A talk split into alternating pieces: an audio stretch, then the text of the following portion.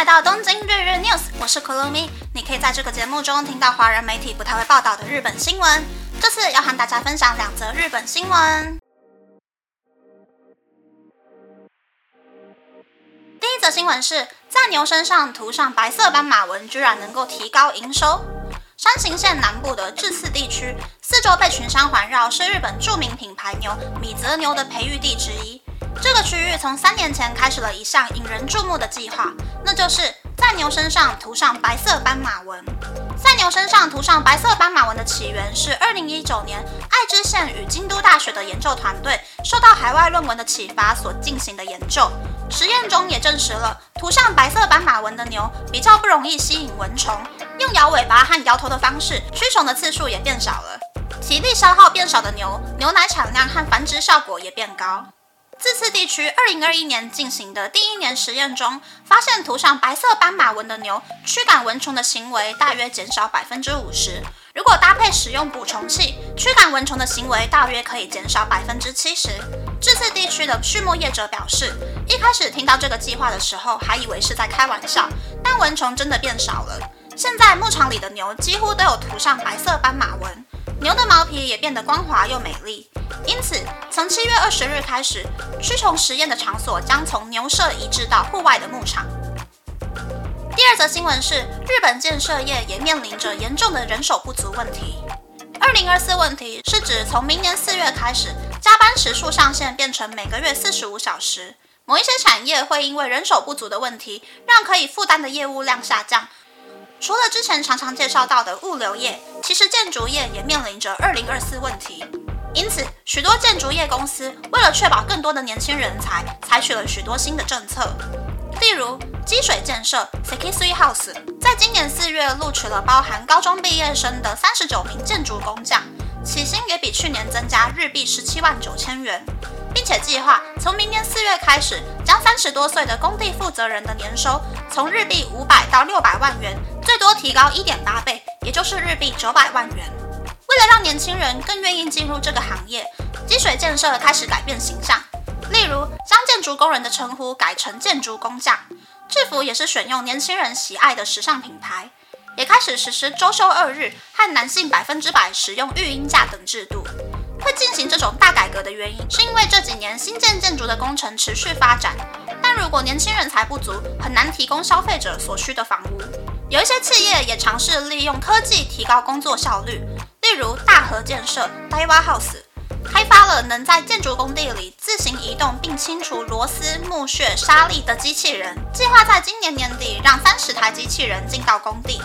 此外，大和建设也还在开发能够焊接的机器人。大和建设并没有雇佣木工等建筑技工，但为了让下游的承包商更容易招揽人才。大和建设对于从事基础工程和外墙工程的技术人员，提供每个月日币七万五千元的补助金，并协助承包商对年轻员工进行线上建筑技术的教育课程。然而，财力薄弱的中小企业和个人企业就很难增加员工了。即使可以增加员工，但案件数不稳定，也不容易向上游厂商抬高价格。建筑业的中小企业和个人企业很难避免破产的风险。建筑业整体的环境其实并不乐观。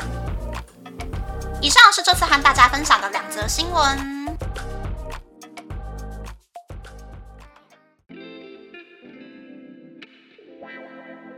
第一则新闻是把牛变成斑马的新闻。我觉得这个新闻照片超级可爱的。听说最开始呢是用亚克力喷漆去喷斑马纹，但是每隔一个礼拜就要重新喷一次，所以去年好像换了另外一种喷漆。不过今年开始是改用漂色剂，把牛的毛的颜色弄淡，然后漂色的效果大概可以持续一个月吧。不过就是白色的斑马纹呢，就会变成金色的斑马纹。而且牛被蚊虫骚扰的情况变少之后呢，牧场现在还可以免费出借牛去外面帮忙吃杂草，让附近民众减少了除草的压力，然后牧场也顺便省了一些饲料钱。台湾的牧场呢，虽然还没有大到可以放牧的程度啦。但是台湾的蚊虫是真的超级无敌多，搞不好可以采用这个方法哦。该不会下一次去瑞穗牧场玩的时候，就会看到一堆斑马纹的牛吧？第二则新闻是建筑业危机的新闻。我家是新盖的公寓，我刚刚搬过来的时候呢，在走路一分钟的距离之内就有三间公寓在盖，现在已经有两间完工，然后开始入住了，已经入住了。那还有一间依旧正在盖。从礼拜一到礼拜六呢，早上八点就会开始听到工人在喊卡车来来来，巴古巴古的倒车声，所以我每一个礼拜六早上八点就会被吵醒了。大概八十三年、八十四年以后出生的台湾人可能会觉得这个新闻哪里怪怪的。就是呢，日本没有强制周休二日的规则，很多公司礼拜六是要上班的，学校也是礼拜六要去上半天课，所以建筑业这种每周上六天班的行业就很不吃香。而且说真的，一样是体力活，去当外送员的话，还可以自由决定上班时间，努力和薪水也是成正比的，会让人更有动力去上班。所以这种依靠体力、工时又很长的行业，感觉以后会越来越萧条啦。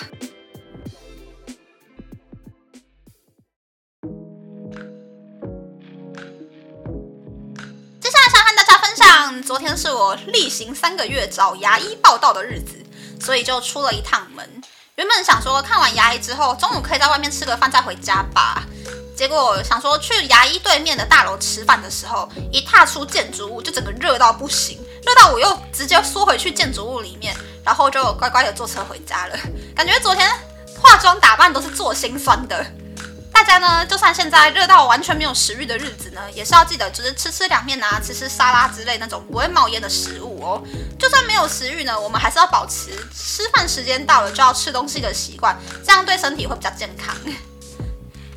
那么，那么这次的分享就到这边，不知道大家喜不喜欢这样的节目呢？欢迎大家留言和我分享你的想法。喜欢这个节目的朋友，可以在 Apple、Spotify、Google、三 on KKBox、My Music、First Story、Mixer Box 等 Podcast 平台和 YouTube 订阅《东京日 News》，多多按赞、评分，或是在三岸小赞助这个节目，还可以在 Instagram 或 Search 追踪《东京日日 News》DJ Tokyo 的账号哦。拜拜。